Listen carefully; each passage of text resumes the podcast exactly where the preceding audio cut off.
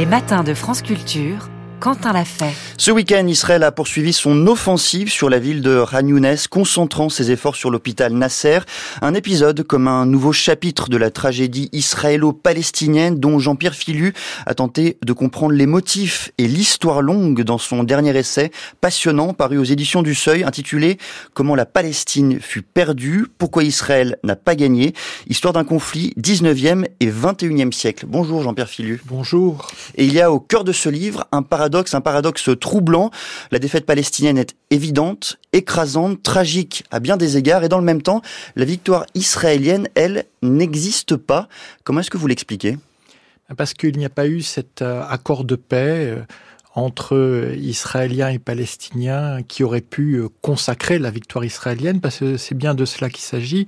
Le processus de paix, c'est en fait une expression polie, consensuelle, pour la négociation des conditions de la défaite palestinienne. on a vu euh, une amorce euh, de ces négociations de 1993 à 2000, et depuis ce processus de paix s'est effondré, et Israël s'est un peu leurré sur sa supériorité écrasante, a cru que ce rapport de force évident en sa faveur, eh bien, euh, lui permettait de, de ne pas euh, aller à, à, cette négociation. Et tout ça s'est évidemment effondré dans l'épouvante euh, du 7 octobre 2023. Il faut également préciser que lorsqu'on parle de défaite palestinienne, on ne parle pas des événements récents, mais de l'histoire longue, c'est-à-dire de la défaite du nationalisme palestinien. Oui, et là-dessus, eh bien, le constat de l'historien il est accablant, hein, il est définitif. On parlait il y a un peu plus d'un siècle euh, d'une terre de Palestine où 90% de la population était arabe et le pourcentage de la propriété est encore plus important. Et aujourd'hui, on voit bien que les Palestiniens ne gèrent plus que quelques de cette terre qui était la leur à ce moment-là. Dans ce livre, un paradoxe, on vient d'en parler, mais aussi une double impasse intellectuelle qui est une sorte de point de départ. Je vous cite Jean-Pierre Filu, le, la double impasse, celle d'une part du mythe d'un État binational partagé entre juifs et arabes, une option que le sionisme aujourd'hui triomphant a pourtant rejetée depuis près d'un siècle, et celle d'autre part d'une question palestinienne une fois pour toutes enterrée, alors que l'attachement du peuple autochtone à sa terre jette une ombre durable sur l'avenir d'Israël. Comment cette double impasse a perduré dans le temps? D'abord, euh, il y a l'illusion euh, du plus fort. Hein, euh, et j'insiste, hein, le plus fort n'est pas le vainqueur. Israël ne connaîtra vraiment la victoire et donc la sécurité et la prospérité qui lui sont liées que dans le cadre d'un accord de paix. Cet accord de paix, il se fera sur la base de deux États. Là aussi, l'alternative est posée depuis plus d'un siècle entre l'État binational d'un côté et les deux États qui feront que les deux peuples, juifs et arabes, qui se partagent cette terre, verront la consécration d'au moins une partie, euh, pour ce qui est des Palestiniens, de leurs revendications nationales. C'est un livre particulier dans sa forme que vous faites euh, paraître, puisque vous laissez de côté l'approche chronologique qui préside normalement à ce type, à ce type de démarche, en particulier quand on fait l'histoire du conflit euh, israélo-palestinien. Vous, vous choisissez des séquences chronologiques et des points d'entrée, et j'ai senti, mais je me trompe peut-être, vous allez me le dire, une espèce de méfiance à l'égard euh, de cette approche chronologique. Pourquoi? Oh, comme historien, euh, on, ne saurait trop se méfier de la chronologie, on ne saurait non plus trop s'y prêter. J'essayais très modestement hein, de renouveler le regard sur un conflit où on considère que tout a été dit et écrit et où en même temps euh, rien de très positif ne se passe actuellement. Donc je me suis dit que peut-être si on apportait euh, de mauvaises réponses, c'est qu'on se posait pas forcément les, les bonnes questions. Et j'ai essayé de renouveler, effectivement, montrer les, les trois forces euh, d'Israël, les trois faiblesses palestiniennes. Et du coup, ça veut dire que dans, dans chacun des chapitres thématiques, on revient sur euh, toute une série d'événements incontournables. Et ce qui m'a paru correspondre à cette espèce de, de cycle extrêmement frustrant euh, de, du conflit israélo-palestinien, donc de la tragédie israélo-palestinienne, où on retombe toujours sur euh, les mêmes événements en disant ah euh, et si seulement trois petits points. Alors justement, entrons dans le dans le cœur de l'ouvrage, un ouvrage intitulé, je le rappelle, comment la Palestine fut perdue et pourquoi Israël n'a pas gagné. Entrons peut-être par les trois forces essentielles du projet d'Israël que vous appelez euh, projet sioniste et peut-être celui qui est le plus étonnant en tout cas pour euh, pour les Français que, que nous sommes qui ne sommes pas habitués à ce point de départ, c'est l'antériorité chrétienne du sionisme. Est-ce que vous pouvez nous expliquer de quoi il s'agit? C'est un mouvement qu'on a pu qualifier d'évangélique, euh, qui va progressivement euh, devenir très important dans le protestantisme anglo-saxon et qui, pour simplifier des questions dogmatiques un peu obscures, euh, considère que les prophéties ne pourront s'accomplir qu'avec le retour du peuple juif sur sa terre d'Israël. Et que le salut individuel et collectif, donc de ceux qu'on va appeler les sionistes chrétiens, passe par la réussite de ce projet euh, dans lequel ils ne peuvent pas participer directement vu que c'est aux Juifs d'accomplir le destin qui leur a été euh, assigné euh, par le Très-Haut. Donc effectivement, en, en, Europe et en France en particulier, on n'est pas très familier avec cette forme de pensée. C'est quoi C'est une méfiance C'est une distance? Comment, comment vous le comprenez, ce, ce fait qu'on connaisse très très mal cette histoire au fond du sionisme chrétien? Euh, en France, le messianisme en général n'a pas forcément bonne presse. La culture religieuse, a fortiori, euh, la culture du protestantisme n'est pas très développée. Et donc, on, prend un peu ça pour des dérives plus ou moins sérieuses.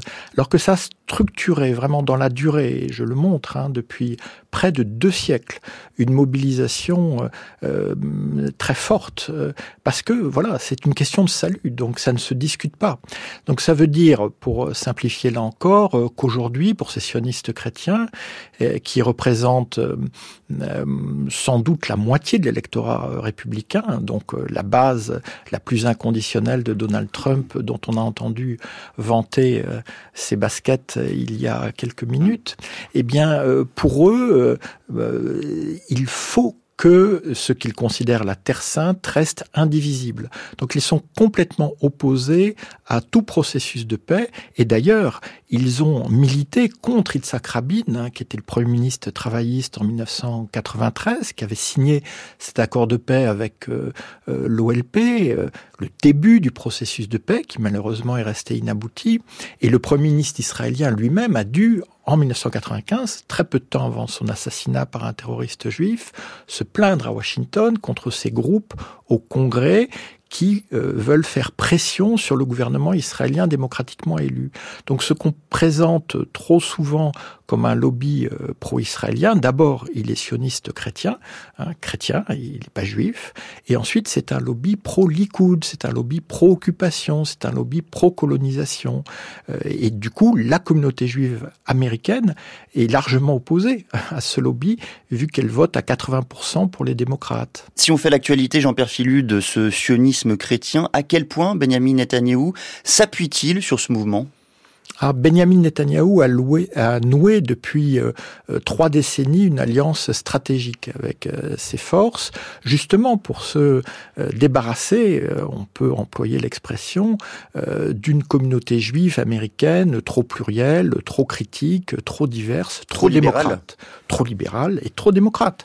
le pari de Netanyahou, hier comme aujourd'hui, c'est Trump à la Maison Blanche, hein, et on sait que effectivement euh, le précédent président américain a été euh, très généreux en, termes diplomatiques et géopolitiques à l'égard euh, de l'actuel Premier ministre israélien. Deuxième force structurelle d'Israël que vous mettez en lumière, Jean-Pierre Filu, dans votre dernier ouvrage, c'est le pluralisme de combat. De quoi s'agit-il là encore? Le sionisme juif, euh, donc, a toujours été, lui, profondément euh, pluriel, profondément divers, et a réussi à gérer euh, ses contradictions internes de manière relativement apaisée, à l'exception majeure hein, de l'assassinat de deux dirigeants travaillistes, Aymar Arlo Sorov en 1933 et donc Yitzhak Rabin en 1995. Ce qui veut dire qu'on a la coexistence d'interprétations très différentes du projet sioniste, mais on voit aussi que les plus durs durs, les faucons, les extrémistes, eh bien très souvent ils donnent le là parce qu'ils sont les plus militants, les plus bruyants, les plus actifs et on le voit aujourd'hui. Benjamin Netanyahu a composé un gouvernement qui pour la première fois inclut des ministres suprémacistes qui ont des portefeuilles régaliens, les finances et la sécurité et ce sont eux qui aujourd'hui, euh, sur Gaza, prônent la réoccupation, la recolonisation, ce qui permet à Netanyahou, à moindre coût, de se poser en personnalité relativement modérée, mais ce qui évidemment donne aux extrémistes un espace tout à fait inédit. Mais pour que l'on comprenne bien en quoi ce pluralisme est-il une force? Est-ce que c'est au fond la capacité, la possibilité même d'agréger des mouvements divers? Alors il y a effectivement cette agrégation de type démocratique hein, qui est incontestable euh, dans un pays, Israël, qui a le mode de scrutin le plus démocratique au monde, hein, proportionnel sur circonscription unique. Mais euh, c'est aussi une composante essentielle du rapport de force avec les Palestiniens. Parce qu'à chaque fois que des concessions sont demandées, il y a toujours euh, une euh, tendance extrémiste qui s'y oppose, qui permet de rejeter euh, ces concessions. Et quand un Premier ministre aussi courageux que Rabin essaie de briser, de trancher ce nœud gordien, ben, il, y laisse la vie. Troisième et dernière force, la stratégie des faits accomplis suivie par le mouvement sioniste depuis son congrès fondateur de 1897, Jean-Pierre Filu alors effectivement, il y a un refus de définir l'objectif ultime. Hein. Euh, au début, on parle d'un foyer national pour le peuple juif, 1897. Euh, 20 ans plus tard, il y a la consécration de la déclaration Balfour, où le gouvernement britannique euh, apporte son soutien à ce projet. Et puis il y a des débats internes très forts sur la question même de l'État juif, et c'est assez tardivement, lors du plan de partage de l'ONU, donc en 1947, que cette perspective est pleinement endossée et on le voit depuis avec euh, euh, l'occupation des territoires, leur colonisation. Et aujourd'hui, euh, Benjamin Netanyahou refuse de dire de quoi sera fait le jour d'après à Gaza. Donc en fait, c'est fait accompli permettent à Israël de garder les mains libres sans justement définir un objectif qui le briderait. Trois forces israéliennes, on va parler dans une seconde partie à partir de 8h20 des trois faiblesses palestiniennes cette fois et revenir sur l'actualité du Proche-Orient. Il est 7h56. 6h30, 9h, les matins de France Culture Quentin l'a fait. Suite de notre discussion avec euh, Jean-Pierre Filu, l'historien fait paraître aux éditions du Seuil un livre intitulé Comment la Palestine fut perdue et pourquoi Israël n'a pas gagné, histoire d'un conflit 19e et 21e siècle, un ouvrage passionnant. On a évoqué en première partie euh, d'entretien les trois forces d'Israël dans le conflit qui l'oppose à la Palestine au cours du XXe et du XXIe siècle. Nous revenons désormais sur les faiblesses de la Palestine. La première d'entre elles, selon vous, euh, Jean-Pierre Fielu, c'est l'illusion de la solidarité panarabe. Et pourtant, quand on fait l'histoire récente de ce conflit, on a du mal à comprendre même comment cette illusion a pu surgir tant les pays arabes ont été relativement peu solidaires avec les Palestiniens.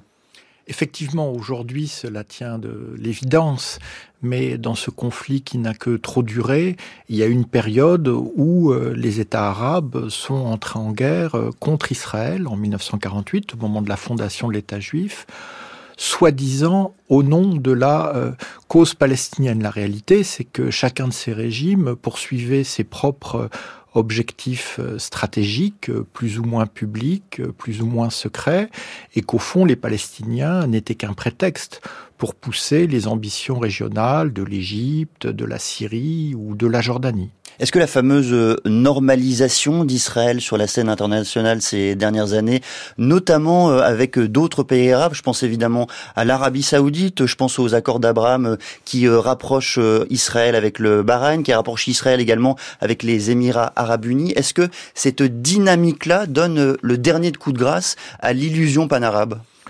C'est ce qu'on a cru pendant longtemps. Euh, et effectivement, euh, dans ce conflit terrible, les contentieux entre Israël et les différents États arabes sont relativement, et j'insiste sur le relativement, plus faciles à gérer que ceux qui l'opposent au peuple palestinien. Et donc effectivement, à partir de 2020, d'ailleurs sous l'impulsion de Donald Trump, ces accords d'Abraham de normalisation entre Israël d'une part, les Émirats arabes unis, le Bahreïn, le Maroc, le Soudan, eh bien, ils ont cru que la cause palestinienne était une fois pour toutes enterrée, parce qu'il faut voir que aucun de, ces pays n'a utilisé cette normalisation pour euh, faire levier euh, par rapport à Israël. Alors euh, aujourd'hui, on parle beaucoup de l'Arabie saoudite. J'ai toujours été assez sceptique sur l'idée d'une normalisation rapide entre l'Arabie et Israël, avant tout parce que l'Arabie a une population importante qui est très acquise à la cause palestinienne et que le souverain saoudien se prévaut du titre de gardien des deux lieux saints, la Mecque et Médine, et qu'il ne peut pas rester indifférent au sort de Jérusalem, troisième lieu saint de l'islam. Et dans le même temps, un accord, Jean-Pierre Filu, devait être signé à l'automne dernier c'est ce qu'on disait. Hein. Comme je vous dis, j'étais plutôt sceptique. Je crois que Mohamed Ben Salman, donc l'homme fort de l'Arabie, même s'il n'est que prince héritier, bon, il a même devant lui la perspective de rester au pouvoir pendant quelques dizaines d'années, hein, si euh, euh, la monarchie saoudienne reste en l'état, eh bien il voulait euh, se donner le temps, donc agiter la perspective d'une normalisation sans forcément euh, la conclure.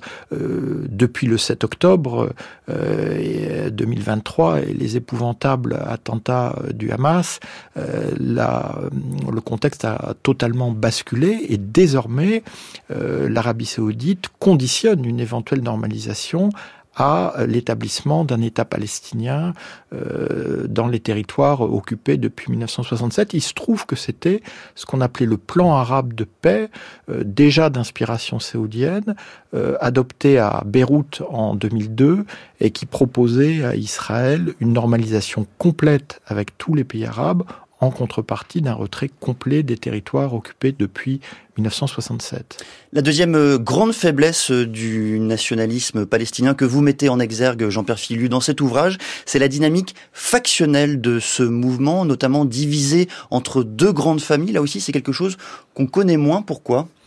On connaît moins parce que, bon, il y a le, Moyen-Orient est plein d'histoires saintes. Hein. Il y a une histoire sainte du sionisme et d'Israël, mais il y a aussi une histoire sainte du nationalisme palestinien, comme si le peuple palestinien, uni, sans contradiction, s'était mobilisé au fil des décennies contre ses différents adversaires. La réalité, j'avoue, voilà, pour quelqu'un comme moi qui quand même s'intéresse à la question palestinienne depuis quelques décennies, je ne mesurais pas euh, l'ampleur et surtout l'enracinement de ce factionnalisme palestinien, vu que j'en ai trouvé des, euh, fondements euh, dès le XVIIe et le XVIIIe siècle dans la structuration je dirais presque anthropologique de la société rurale en Palestine.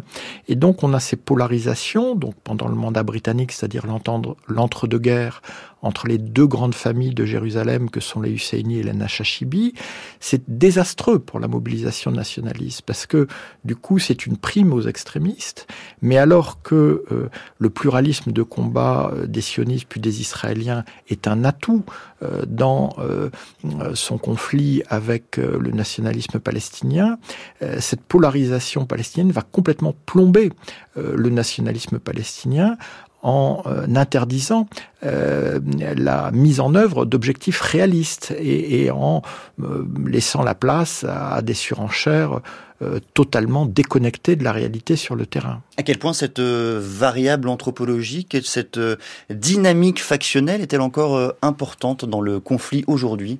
Ben, D'abord, on l'a vu, le, lors de l'horreur du, 7 octobre 2023, euh, une partie de, cette escalade dans la violence, de cette orgie de sang, a été liée à la compétition entre les différents groupes. Il n'y avait pas que le Hamas euh, qui euh, ont donc pénétré en Israël à la fois pour massacrer, pour prendre des otages. Et puis, du point de vue politique, on a évidemment la polarisation entre le Hamas à Gaza et le Fatah euh, donc euh, l'organisation majoritaire euh, de l'Organisation de libération de la Palestine, l'OLP, qui dirige l'autorité palestinienne de Ramallah. Et on voit bien que ce factionnalisme qui est très profond. Il faut voir que euh, une organisation palestinienne, c'est pas juste un engagement politique, c'est une véritable famille de substitution. La faction, euh, elle, elle prend en charge, et c'est très important pour les militants palestiniens, euh, le, soutien aux familles en cas d'emprisonnement et évidemment en, cas de, de mort. Euh, et donc on a cet encadrement qui finit par euh, prendre le pas sur euh, les priorités nationalistes proprement dites. On, est avant tout du Fatah, du Hamas ou de tel autre groupe, et après un nationaliste palestinien, et on voit bien que ça a été euh, terrible hein, au cours des dernières années. Vous mettez enfin, Jean-Pierre Filu, une, une, troisième euh, faiblesse en exergue, une faiblesse de ce nationalisme palestinien. Et là, c'est un paradoxe fort également, c'est le surinvestissement de la communauté internationale dont on se rend compte après les décennies qu'elle est incapable de faire appliquer le droit international. Oui, qu'elle a elle-même édicté. Hein. Donc c'était François Mitterrand, hein, il, y a, il, y a, euh, trois décennies, au sortir de la, la, guerre de libération du Koweït, qui avait mis en garde contre le deux poids, deux mesures. Hein. On a suscité des attentes, on espérait un État palestinien il y a 30 ans. Hein, et il disait, s'il y a deux poids, deux mesures, ça pourrait être la mort du droit international naissant. Une fois de plus, il avait été assez lucide, voire visionnaire, vu que c'est un peu ce, ce, ce, ce manque, ce, défaut de règlement de la question palestinienne euh, qui aujourd'hui euh, euh, est, au cœur de ce conflit effroyable, est bien plus sanglant, bien plus destructeur que tous les conflits qui ont opposé les peuples israéliens et palestiniens. Et on voit que tant que ce deux poids deux mesures persistera, eh bien il n'y aura donc pas de, règlement, mais il n'y aura pas non plus de victoire d'Israël dans, une guerre de longue durée euh, que l'État juif a, pourtant gagné. Et donc la solution à deux États, qui devrait euh, prévaloir, euh, eh bien, elle, elle, constituerait une forme de sortie par le haut de, de, ce cauchemar.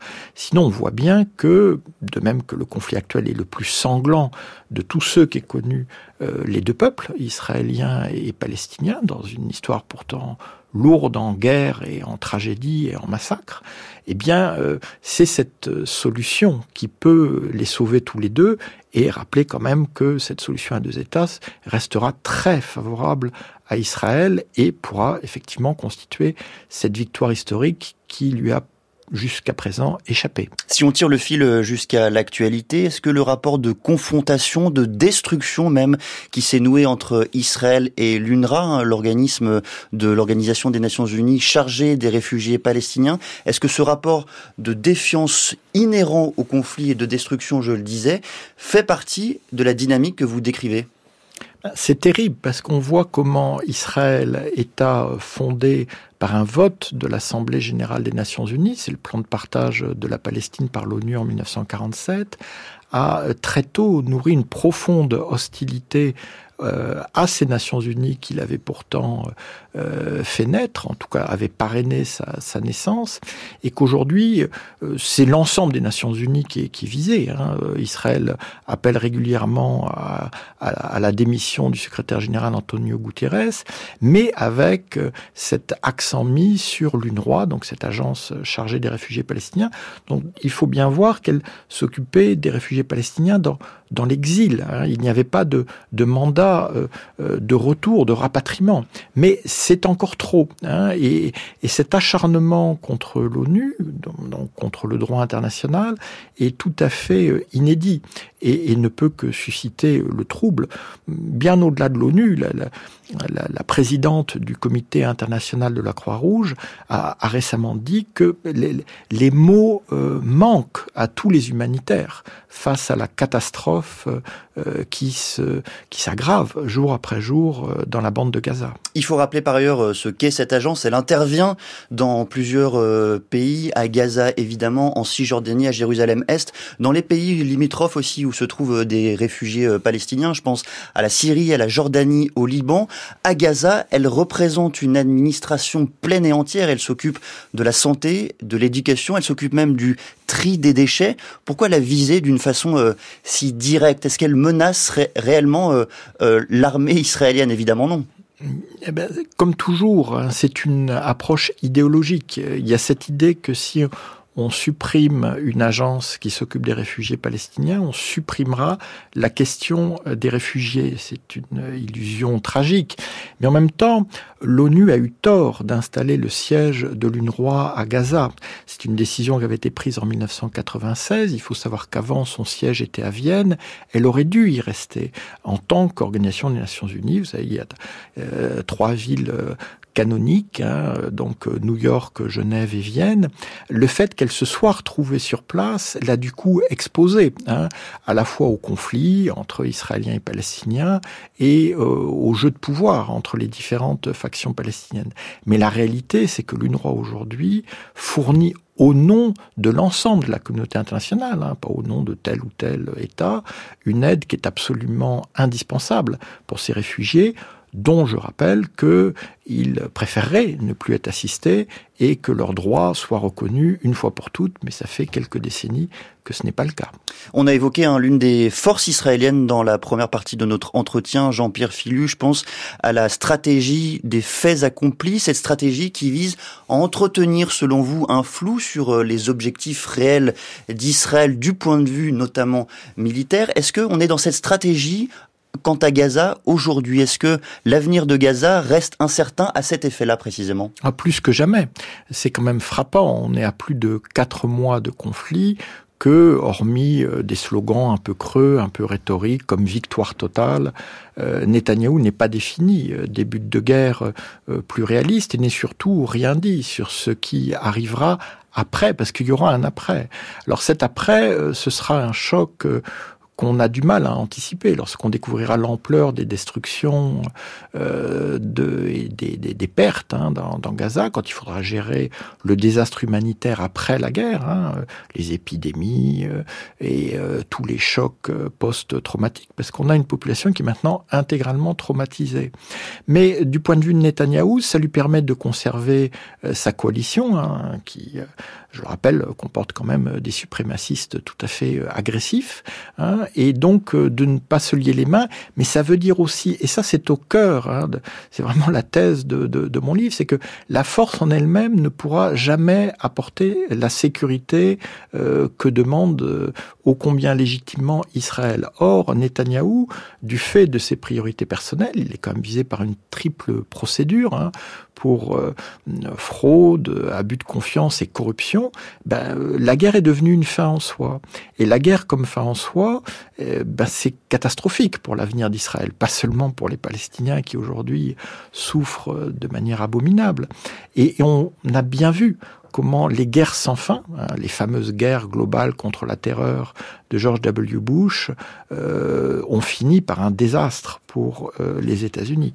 Et donc les authentiques amis d'Israël devraient vraiment euh, empêcher qu'une spirale aussi destructrice touche aussi Israël et son peuple. La guerre comme François, et dans le même temps, vous insistez euh, beaucoup dans votre livre et par ailleurs dans diverses interviews que j'ai pu euh, parcourir, Jean-Pierre Filou, sur la dimension idéologique de cette guerre. C'est un terme qui revient énormément sous votre plume et dans votre langage. Pourquoi cette guerre est-elle plus qu'une autre, plus que jamais idéologique? D'abord, il y a eu le choc, hein, le traumatisme du 7 octobre 2023 qui a réveillé des, peurs très, très profondes dans la population israélienne qui a été largement touchée directement ou indirectement. Et puis, il y a euh, l'ignorance euh, générale en Israël, y compris au sommet de la hiérarchie politique et militaire, de ce qu'est réellement Gaza. Il faut voir que depuis 2007, le territoire de Gaza a été désigné comme entité ennemie par Israël, ce qui veut dire que aucun Israélien n'y rentre autrement que euh, dans un tank ou comme otage. Donc on ne sait plus du tout ce que c'est Gaza. On ne connaît pas la réalité sociale de ce territoire? On ne connaît aucune des réalités humaines de Gaza. Donc la possibilité de traiter de manière un peu fine, un peu discriminée euh, la menace est absente. Donc on bombarde, on détruit, euh, on ne fait pas dans le détail ni la nuance. C'est un euphémisme. Je voudrais revenir sur le carnage du 7 octobre et ce que vous dites dans Libération. La séquence qui débouche sur le 7 octobre commence en fait lorsque Mahmoud Abbas annule les élections palestiniennes en avril 2021. C'est fondamental. C'est là que tout bascule. Fin de citation. Pourquoi c'est là que tout bascule, si je puis dire, et surtout que tout euh, commence et porte vers euh, le 7 octobre? Parce qu'effectivement, il y a autant le, le, le conflit israélo-palestinien n'est pas un jeu à somme nulle, c'est-à-dire que les pertes palestiniennes ne se traduisent pas mécaniquement, et le 7 octobre le prouve tragiquement, en euh, bénéfice pour Israël, mais autant il y a des vases communicants entre le politique et le militaire euh, des deux côtés, ou le politique et le milicien. Et on voit bien que quand l'horizon politique euh, est fermé, donc par l'entêtement de Netanyahou et sa coalition, incluant les suprémacistes en Israël, eh bien l'option militaire prévaut. C'est la même chose du côté palestinien. Et donc le président Abbas, donc président à la fois de l'OLP, de l'autorité palestinienne et du Fatah, a choisi de reporter s'inédier ces élections au printemps 2021, suscitant une énorme déception, frustration dans la population palestinienne. Il faut savoir que lui-même a été élu euh, il y a près de 20 ans euh, et le Parlement palestinien, euh, les dernières élections remontent à 2006. Donc il y a une absence de légitimité démocratique dans les institutions palestiniennes.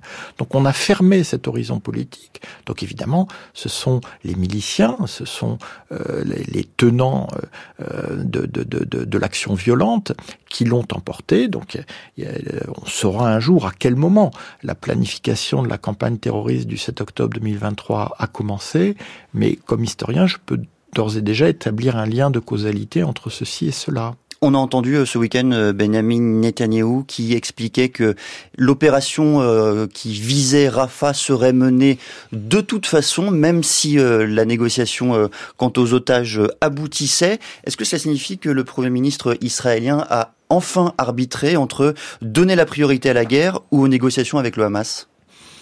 Pour l'instant, euh, la prolongation de la guerre lui permet, comme toujours, hein, de garder euh, les mains libres. Hein, et euh, il s'interdit, voilà, il, donne des, des, périodes plus ou moins précises.